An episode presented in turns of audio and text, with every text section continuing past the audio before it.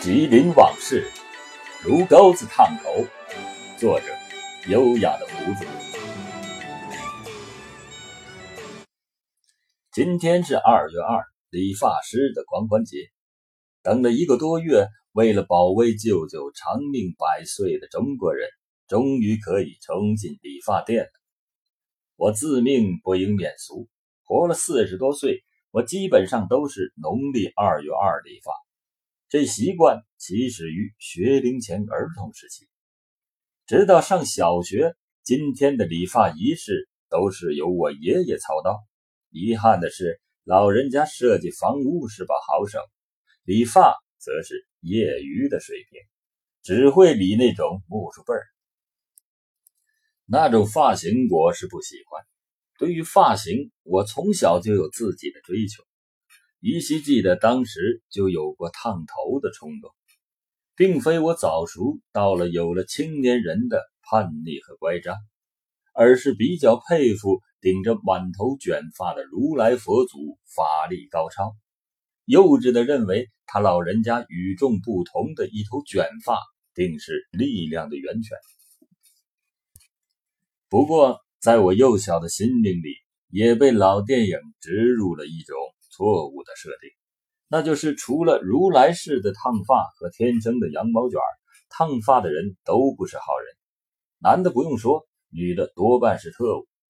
其实，经过漫长的思想禁锢和防不胜防的运动，有这种认识的又岂止是我这样一个小孩童？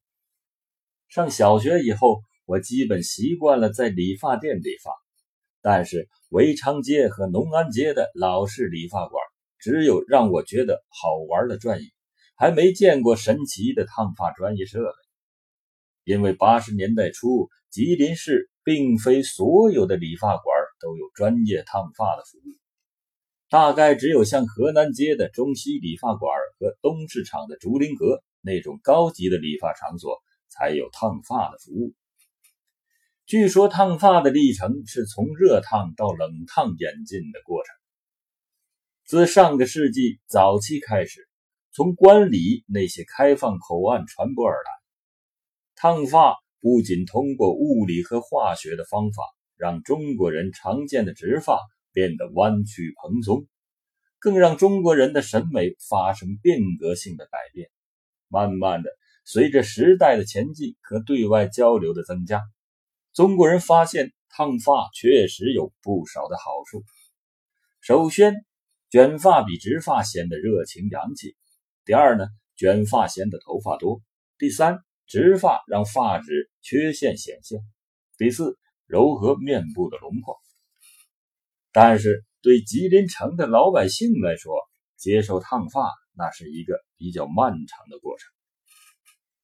毕竟，在相当长的时间里，烫发。都还是一种奢侈的消费。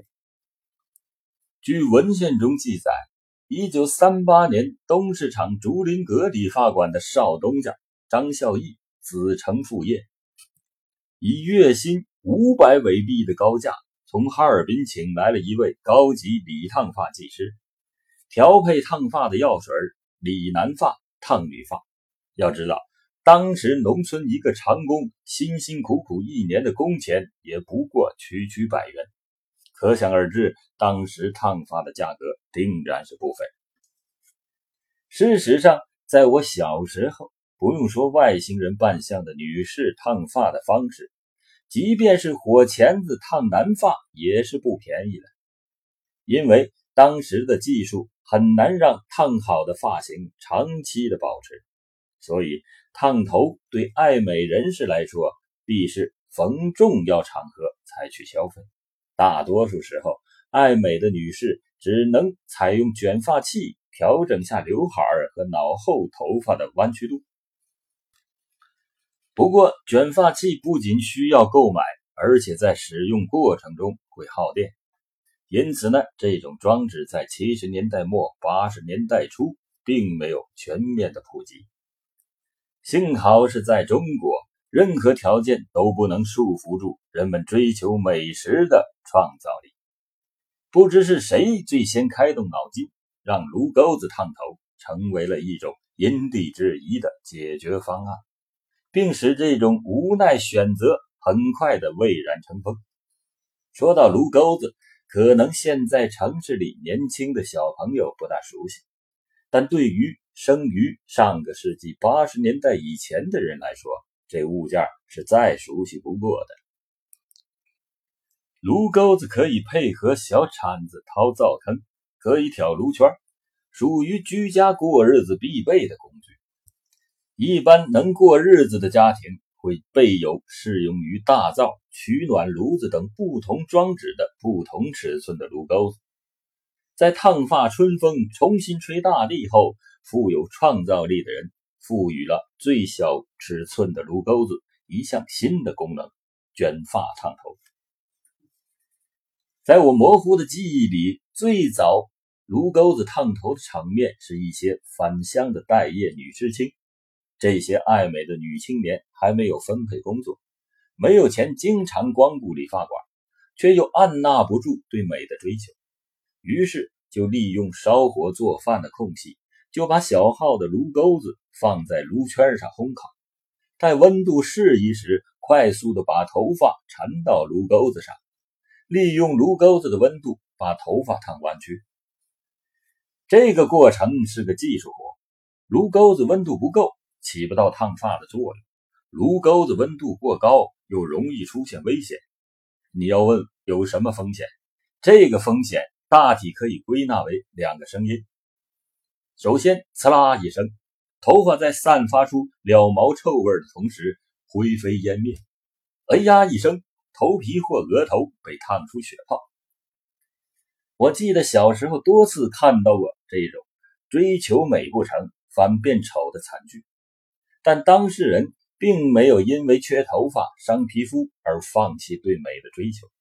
相反的，这些人常常就惨剧的细节深刻的总结经验教训，在痛定思痛的过程中升华了炉钩子烫头的技艺和水平。